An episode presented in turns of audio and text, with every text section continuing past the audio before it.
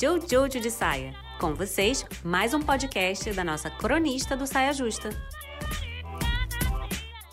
Eu já gostaria de começar essa explanação sobre sexo muito humildemente, até porque nessa pandemia podemos dizer que eu praticamente me tornei uma beata. A luz. Mas pensando nos tempos remotos da minha vida, quando um dia eu transei, o que eu lembro de sexo é. Que grande professor, né? O sexo.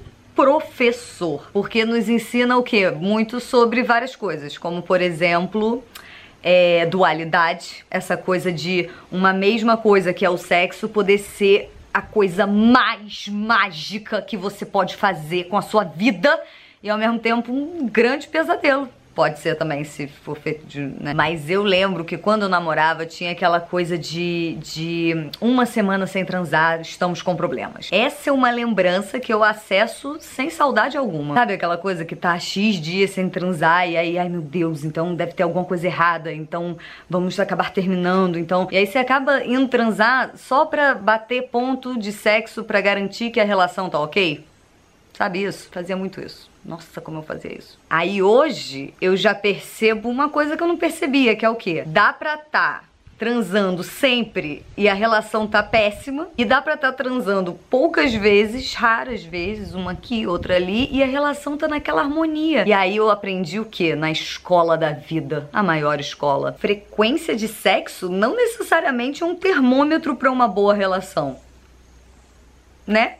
Aprendi outro dia. Aí quando eu fui entendendo essas coisas, é, transar foi virando outra coisa para mim. Não que seja certo ou errado um jeito ou outro. Para mim, outras experiências, outra bagagem. Mas aí nessa bagagem, o que aconteceu foi que raros e longos os sexos depois de tudo. Raros, raros, mas longos. Porque antes eu acabava fazendo sexo muitas vezes por obrigação, porque eu achava que tinha, ou se não como ferramenta para ficar de boa com o meu namorado da época, sabe assim? E aí hoje, quando eu faço sexo, o sexo geralmente é sobre ele mesmo e não sobre alguma outra coisa externa que levou até ele, sabe? Ai, não sei. Não sei, entendeu? Não sei nem se faz sentido. Às vezes faz, às vezes não faz. Sexo tem essa coisa de. A gente abafa ele tanto que ele vira uma coisa enorme. Que é o que ele é. Mas. Outro enorme. Sei lá.